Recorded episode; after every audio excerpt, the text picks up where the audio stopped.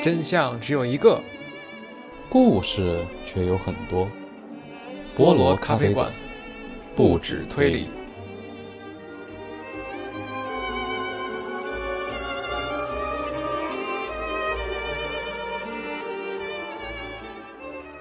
好，欢迎大家收听第二期的菠萝咖啡播客。那么这一期呢，艾乐瑞和我呢，准备聊一聊。呃，在美国的跟推理小说有关的一些地方。那么，首先再简短的介绍一下我们的播客。那呃，我的搭档是 Ellery，然后我是 Timothy。那 Ellery 要不要跟大家打个招呼？Hello，大家好，啊，又见面了。然后这次我们选了一个另外一个地方跟大家聊一下。然后呃，一样的，我们的播客以推理为主题。然后啊，对，会在嗯推理相关各个方面跟。以一个闲聊的形式吧，跟大家一起分享一下我们对推理的呃热爱。对，嗯，好，那我们就开始今天的美国推理之旅。那么之前第一期呢，我们聊的是英国的一些作家，比如说柯南道尔啊，还有阿加莎克里斯蒂。嗯，但其实美这个推理小说并不是在英国发源的，而是在美国。对对，对吧？然后他的最早的这个作家呢，叫呃埃德加·艾伦坡。啊，对对对。呃，就像 Timothy 所说的那个艾伦坡呢，像是我们那个推理这个流派的创始人。但实际上呢，艾伦坡他本身他不是以这种推理为主的，他之前是写一些呃比较浪漫的诗歌，然后后来呢涉及了一些惊悚方面的东西，然后。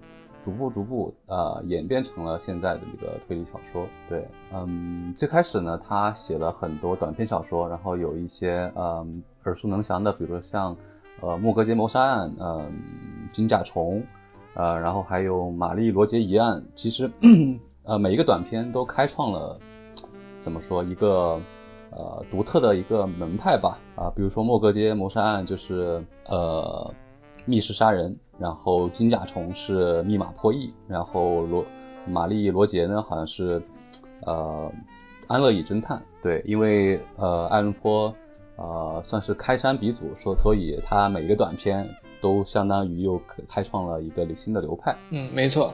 然后艾伦坡呢，他对这个后世的推理小说作家的影响是非常的大的。那首先我们上次提到的柯南道尔，他就说过说在写推理小说的时候是不可能。绕开爱伦坡的影响的，还有就是日本的推理小说作家江户川乱步，他的笔名的呃作为罗马音的发音呢，Edgar Rampo，他就是爱德加·爱伦坡的。谐音啊，所以就看到，就说爱伦坡他不仅影响了英国的推理小说，还影响了日本后来的推理小说的发展。那么我们呢这一期会先聊到爱伦坡的出生地波士顿。那爱伦坡呢当时是在波士顿出生，然后在这里度过了一段时间的童年，之后被养父母呃在接到了这个巴尔的摩，然后去巴尔的摩呃生活。那么我们先来讲讲波士顿这个城市。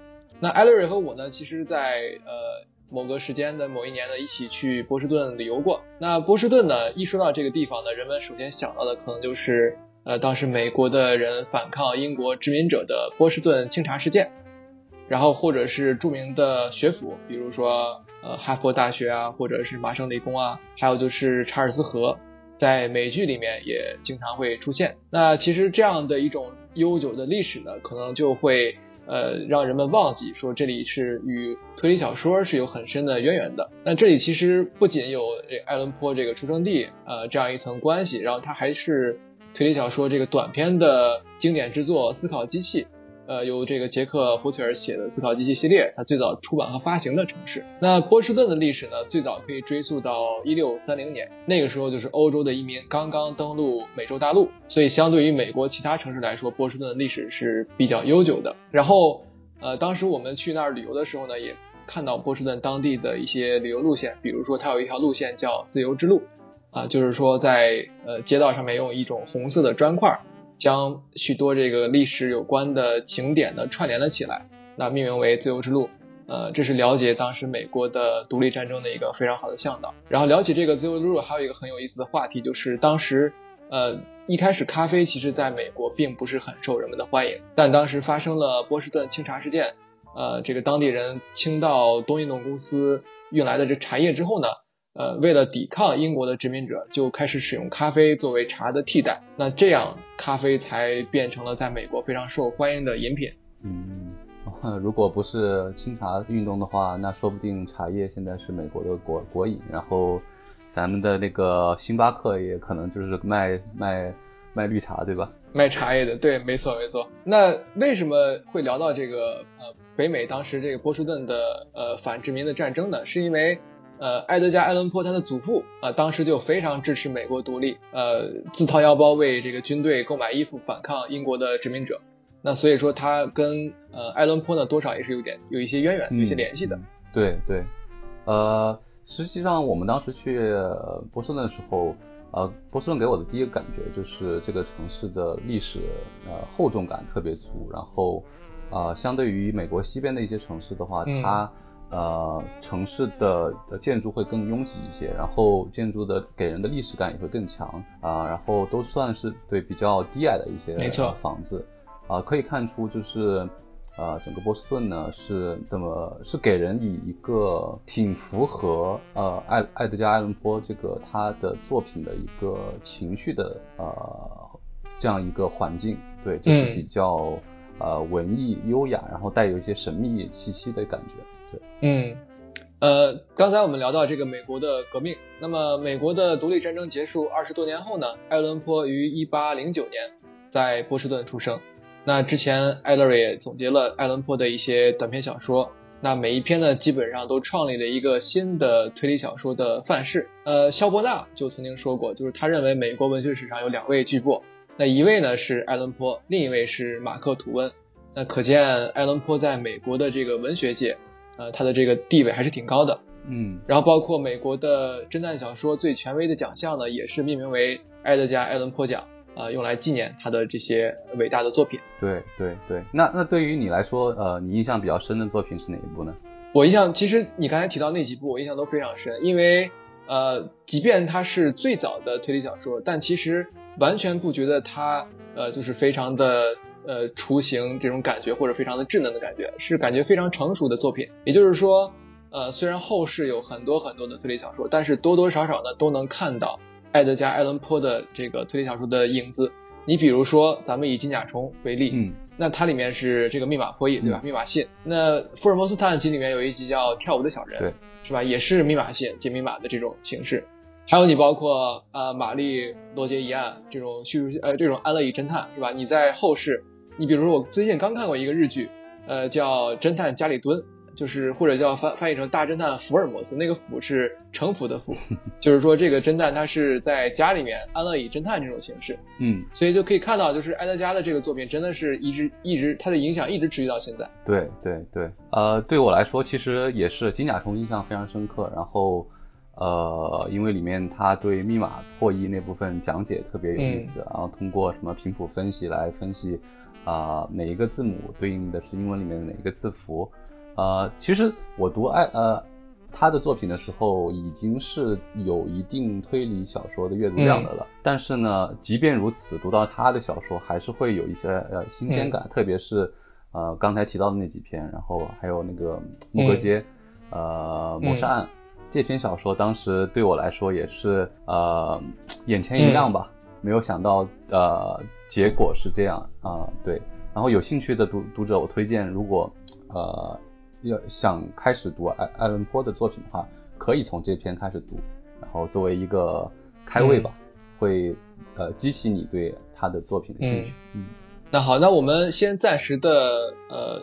离开这个埃德加·阿伦坡一段时间，我们先谈一谈另外一个在波士顿的作家，就是杰克·福崔尔。那他的作品呢，主要就是呃思考机器系列。这个凡杜森教授是一个具有非常多的学术头衔的，然后非常学究的这么一个呃一个人，但是他的逻辑思维能力是非常强的。所以有一个报社的记者，呃，一遇到一些比较轰动的案件呢，就经常去找这个教授去呃向他请教，请他去破案。那呃，杰克·福崔尔他的呃思考机器系列呢，最早也是在波士顿的一家报纸上发表的。呃，然后关于他呢，其实我个人呃跟他也有一些就是一些呃渊源，相当于就是比方说他呃一个是思考机器系列，我是看了很多，然后呃像咱们艾瑞咱们一起去过波士顿，还有一个重要的就是他是呃在泰坦尼克号上的一位乘客，就当时他和他妻子。啊，对，是他是去英国去商谈这个呃思考机器系列的出版的事宜，然后他从英国返回美国的时候呢，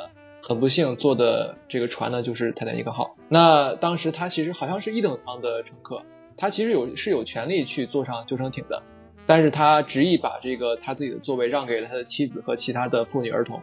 然后跟着船呢，就一起沉入了海底。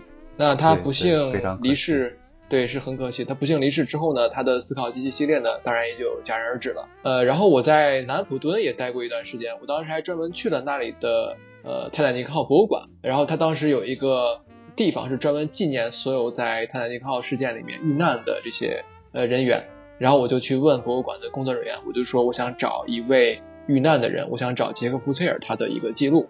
但是工作人员人员说，这里主要记录的是遇难的船员，呃，然后大部分可能是在南安普敦出生的这个水手，所以说当时并没有找到杰克·福崔尔的一个记录。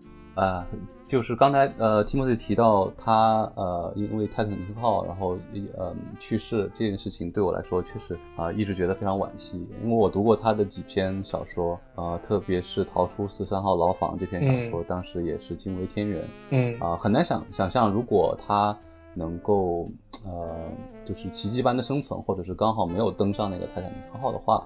他会给后世留下多少的作品，然后会给推理小说做出多少贡献？嗯，对，嗯，对。然后刚才说哪儿来着？啊，对，我们呃从爱伦坡这边谈开来聊到了杰克·福塞尔，那话题变得有些沉重。那我们再呃换回正常的一个呃话题，那我们再接着聊这个艾伦埃德加·艾伦坡。那他当时是跟随养父母去了巴尔的摩，呃，那艾德瑞当时在巴尔的摩有过一段时间的生活经历，那你觉得那个地方呢是怎样的一个环境啊？是的，是的，呃，当时有幸在，有幸可能要打引号，在巴尔的摩生活了大概一两年的时间，然后巴尔的摩原来呃实际上是呃美国相对呃比较发达的一个城市，因为它在一个港口，然后有比较。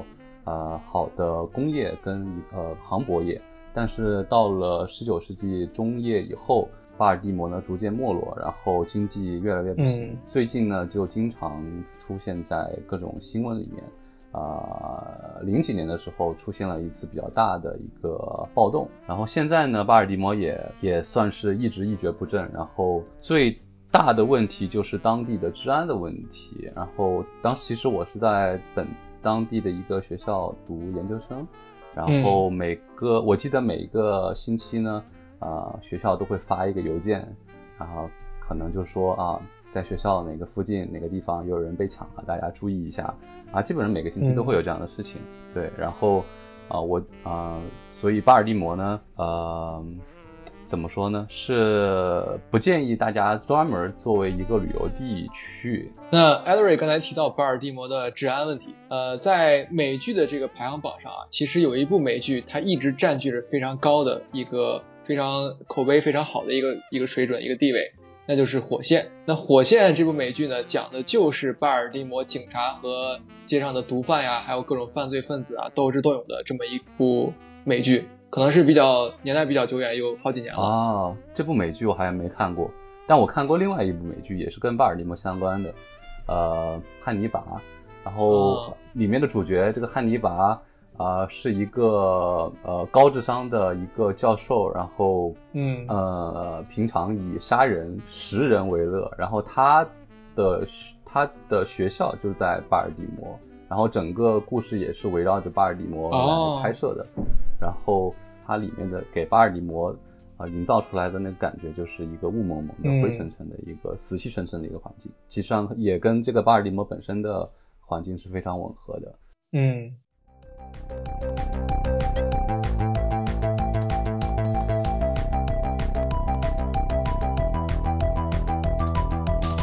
欢迎回来。刚才我们一起聊了一下波士顿，还有巴尔的摩，以及美国推理之父艾艾德加·艾伦坡。然后现在我们把视角往西边移，讲一下旧金山。嗯，那么在美国的西边呢，它的气候呢就非常的充满了阳光。呃，一年的话也没有几天是下雨的时间，基本上每天都是晴天。但是虽然说这里的气候以阳光明媚著称。但也隐藏着许多的阳光下的罪恶。那呃，达希尔·哈米特呢，就是这场呃推理小说的革命的领导者之一。那么之前我们聊过，说推理小说在美国东部，呃，由埃德加··爱伦坡和杰克·胡崔尔，那么奠定了一定的基础。然后这是本格的推理小说。那之后呢，呃，因为二战的爆发，然后人们的生活受到了很大的影响，然后整个社会的环环境呢也发生了很大的变化。那么这个时候呢，产生了一种新的。推理小说的潮流就是硬汉派。那硬汉派它的来源呢是英文的呃 egg boiled，就是煮的太硬的鸡蛋。这个是用来形容就是这种侦探，他是一种不修边幅，然后往往需要呃白道黑道都要混的这种游走在这个灰色地带的这种感觉。然后他为了自己的生计，呃，在努力的在这种底层的灰色的地带呢，呃，用他的能力，还有用他这种坚强坚硬的这种性格和坚硬的外表呢。呃，去赢得一个，呃，就是去立足立足脚跟，去呃赢得生计，赢得这个生活的一个地位。那达希尔·哈米特呢？呃，他就是在呃美国的马里兰出生的，然后他二十一岁的时候还在平克顿侦探社担任过私家侦探。那在二十八岁的时候呢，开始发表了推理小说。呃，然后让他就这个声名鹊起吧。然后美国文库呢还专门出版了《哈米特集》，呃，收录他的这个作品，就充分肯定了他的文学贡献。那他的代表作呢就是《马耳他之鹰》，之后也以这部作品命名的马耳他之鹰奖，也是侦探小说里面的最权威的奖项之一。那呃，他呢后来是一九二一年，呃，来到旧金山，然后在这里结婚，并且在这里生活了八年。然后在呃，也就是在旧金山这段时间呢，完成了大部分的推理小说的创作。然后他呢，习惯于基于自己熟悉的人物，呃，自己熟悉的人物呢，熟悉的这个城市的形象呢，呃，来描写他的故事。所以说，在他的小说中能看到很多跟当地对应的街景啊，还有一些人物。那这里呢，也铭记着他的贡献，所以旧金山的一条街道就叫达希尔哈米特街。那艾德瑞呢，呃，咱们当时都去过旧金山，呃，艾德瑞也在硅谷待过一段时间。那么你对旧金山的这个地方的感受是怎样的呢？嗯，呃，相比于美国的东部来说，西边，特别是加州这一边，它的整个环境就会更。呃，开放一些，然后没有这么拥挤啊，一切东西都感觉比较新，整个社会感觉给人的节奏就会相比呃东边来说更加的明快一些。对，然后就其实也比较符合硬汉派这种给人带来的感觉，就是比较强硬，比较呃外放。那你有没有当时去旧金山呃寻找跟哈米特有关的一些景点呢？呃，这个还真没有，因为我是只是去了一个几个比较有名的景点，比如说。呃，它的码头还有一个当时的一个日本街，然后还真没有去追寻呃大希尔哈米特的踪迹。对，嗯，你当时去的时候有专门去吗？我其实和你一样，也是去的，只是去了景点，呃，那个叫九曲花街，还有一个地方，呃，但是我没有去渔人码头，呃，我只去看了九曲花街和金门大桥。呃，我其实对金门大桥还是挺有执念，特别想去看一看的，因为它经常出现在电影里面。然后我去当场现场看了之后，确实觉得挺气派。但是后来我在写一篇关于美国推理作品的这个文章的时候呢，做了一些研究呢，发现旧金山其实还保留了不少跟哈维特有关的景点的。那在一九二九年的时候，哈维特的代表作《马耳他之鹰》，嗯，在一本非常著名的推理杂志上面开始连载，叫《黑面具》。那故事的主角呢是一个私人侦探，呃，山姆斯佩德。然后他呢受一个委托人的请求。呃，卷入了一个寻找无价之宝马耳他之鹰雕像的冒险。你像这个故事里出现的地方，比如说山姆斯佩德他住的住所呢，就是以作者当时在旧金山的住所为原型的，所以呃，能人们现在能推断出当时他这个住所具体在什么位置。呃，然后呢，在呃小说之中，呃，这个达希尔哈米呃哈米特描写的这个山姆斯佩德办案的时候呢，他路过一些街道，也是旧金山街道的原型，在呃布里特街上面还有一块铜牌。就标出了当时斯佩德的搭档阿切尔遇害的位置，但是美中不足的地方就是这个不知道是不是旧金山的市政呃树立这块铜牌，呃，他干了一件让这个所有推理迷都非常不满的事情，就是把凶手的名字也印到了上面去，就是泄泄密了、泄底了，干了这么一件事儿。呃，然后呢，在呃旧金山还有另外一家餐厅叫做约翰烧烤，那就小说中呢，这个斯佩德就曾经在一家叫约翰烧烤的餐厅吃饭。那现在呢？到现在旧金山还有这样一家餐厅，然后还保留着呃一个菜品叫山姆斯佩德羊排，就是纪念这个呃推理作家推理作品。然后呃，约翰烧烤已经成为旧金山最古老的餐厅之一了。二楼呢，它的二楼收藏着跟马耳他之鹰有关的一些物品。那这是呃，以后可能有机会吧，我再去旧金山的话，我会去。专门去找一找这些景点。呃，我记得当时是应该是有一部比较老的电影，是把这个作品完全翻拍出来了。嗯，呃，我还有点印象，他应该就是在旧金山还是洛杉矶拍的。然后他把整个当时的这个社会氛围，还有这个小说本身的这个硬汉派的感觉也拍得比较好。然后推荐。啊，感兴趣的读者可以去网上搜一搜啊，叫《马耳他之音》，然后是一九四一年版的。对，嗯 e l e r y 你还记不记得咱们本科的时候上过一门课，叫中英文作品里面的推理小说？啊，然后当时咱们的老师呢就讲过《马耳他之鹰》这部作品，还给咱们放放过这个《马耳他之鹰》电影，就是你说那一版很很很旧的这部电影。嗯，所以我的印象也比较深刻。对对，其实这部电影在呃。除国内之外的其他地方都人气都非常高，只是说国内的呃推理迷或者是影迷对这部电影没有这么大的爱好，对，但是它在美国对对美国文化影响力是巨大的，对。那关于这部电影，其实还有一个有趣的呃趣闻吧，就是这部电影里面呢出现了一个大桥，就是詹姆斯贝德他的办公室窗外呃有一座桥，跨海大桥，然后人们的。就经常会误以为那就是旧金山最著名的那个金门大桥，但实际上那是通向奥克兰的海湾大桥哦，算是一个冷知识。OK OK，那我还我们还去过那个桥，应该奥克兰就是在呃硅谷北边一个相对比较呃怎么混乱的一个社区。然后通从硅谷往奥克兰那边中间的那座大桥，对吧？对，没错。那好，我们呃聊了聊这个北部加州北部的旧金山和硅谷地方，那么地区。那么我们现在呢来到加州的南部，那我们来聊一聊洛杉矶和它附近的一个小镇拉霍亚。那为什么要聊洛杉矶呢？是因为呃达希尔哈密特他开创了硬汉派侦探这个这一系列作品之后呢？有很多的作家也都投身到了创作硬汉派的作品的这个潮流当中。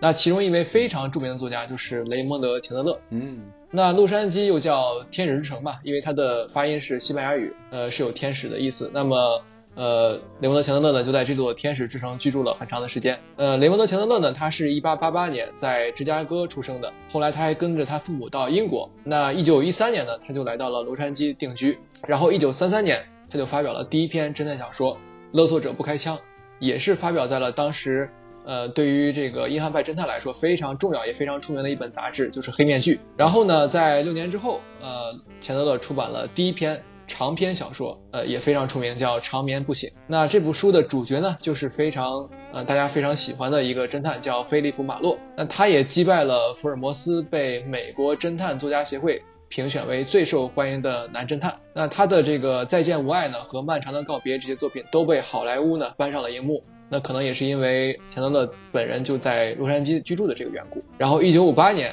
呃，钱德勒当选了美国侦探小说作家协会的主席，那所以他对洛杉，他对这个美国的推理小说的发展影响也是非常大的。呃，Timothy，你有去过洛杉矶吗？对我当时去过，我们当时是其实是主要想去看一看加州大学洛杉矶分校，呃，因为它确实比较一个是比较出名，一个就是它的位置也非常好，它是在呃一个海边嘛。那当时呃其实跟哈比特一样，钱德勒的作品里面很多地方也都是真实存在的。那比如说他的作品中出现的海湾市，指代的就是。洛杉矶的沿海城市圣莫妮卡，那它就在这个加州大学洛杉矶分校旁边。呃，然后呢，在洛杉矶其实它也有其他的很多好吃的呀，一些好玩的地方。呃，包括在美剧《生活大爆炸》的呃它的这个场景的设置呃地呢，就是这个帕萨迪纳，也是在洛杉矶的附近。呃，当时我们在洛杉矶呢还找了很不错的火锅店啊去吃火锅，然后去格里菲斯山爬到山顶上去看了那个好莱坞的标志。呃，还有就是在黄昏的时候。开着车经过了日落大道，就是星光大道，呃那一块区域啊。对，那其实洛杉矶它跟推理小说的景点相关景点就不是特别多了。那包括之前提到的这个海湾市指代的是圣莫妮卡，呃，还有就是呃前雷蒙德钱德勒在描述这个马洛在洛杉矶办案的时候有说过，说他居住的委托人居住的这个豪华公寓，那么这个原型呢其实就是很多电影明星居住的呃比佛利山庄。啊，也是比较出名。那么在马洛的办公室呢，它是位于好莱坞的一个叫平安太平洋银行大楼。呃，因为这个原因，因为它的马洛这个原因呢，它那里的街道就被重新命名为了雷蒙德钱德勒广场。那么这是我查到的洛杉矶跟雷蒙德钱德勒相关的唯一的一个地标。那么，呃，在雷蒙德钱德勒的这个呃人生的后期，他厌倦了在好莱坞的工作，而且他当时妻子。呃，患了肺病，那需要给妻子找一个疗养的地方，所以说他就在一九四六年，呃，搬到了洛杉矶南边的一个海滨小镇拉霍亚。那拉霍亚呢，曾经是西班牙的殖民地，所以说拉霍亚呢也是西班牙语，在这个它的意思是珠宝的意思。那这里确实是，呃，值得是呃，值得这个称谓，因为它是海边的一个非常美丽的小镇，不仅气候非常好。呃，而且它这个景色也非常的优美，呃，真的就像是镶嵌在太平洋海岸上的一块宝石一样。那包括当时在海边呢，我们记得，嗯，能看到很多的海豹呀、海狮啊这些动物。那艾瑞当时也在拉霍亚待了一段时间，你对拉霍亚的感觉是怎么样的？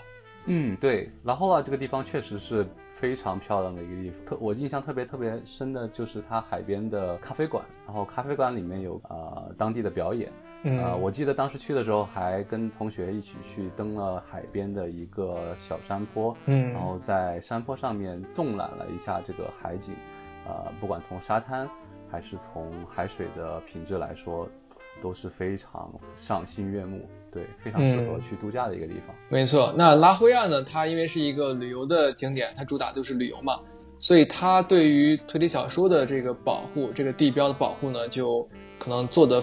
就没有那么的重要，对他来说没有那么重要。那当时呢，我记得，呃，因为雷蒙德·钱德勒在这里其实也是待了很久的，他创作了《漫长的告别》和《重播》。那《重播》里面拉霍亚化名是埃斯梅拉达，那说的其实就是这个地方。呃，那当时我就去找说跟这个钱德勒有关的一些地方。那其实钱德勒在这儿住的这个房子的这个地址，呃，是可以找到的。那只不过呢，呃，虽然说在1959年的时候拉，呃，这个钱雷蒙德·钱德勒在拉霍亚病逝。然后人们呃试图保留呃这个钱德勒的故居嘛，呃但是在二零一七年还是被人以六百万美元的高价买走了，所以说现在这个故居呢已经是私宅了，没有办法参观。那当时呢我就专门开车到了他的故居，呃它是一个海边，然后我就把车停在路边，嗯看了一下那个故居，从外面看，确实是非常好。它的这个故居位置呢就是在一个呃角落的位置，然后往前一走呢就有一个小的一个平台，那可以下去去直接去海边。也可以站在平台上远眺啊，远眺这个大海，确实风景非常好。哦，OK OK。那么第二期呢，我们就聊了美国的一些推理小说。那美国的文学作品呢，推理文学作品不仅有像埃德加··艾伦·坡呀，还有呃他笔下的这个奥古斯特·杜宾，还有就是杰克·福塞尔笔下的凡杜森教授。那样以解谜为主的正统侦探，也有山姆·斯贝德和菲利普·马洛这样不循规蹈矩又坚守正义的硬汉派侦探。那每个侦探有不同的性格。那美国的城市呢，也是各有各的特色。那么这些城市中还有很多和推理小说相关的故事等待人们去探索和发现。那这就是我们这一期的内容了。那我是呃，我们是艾瑞和 Timothy，我们下一期再见，拜拜。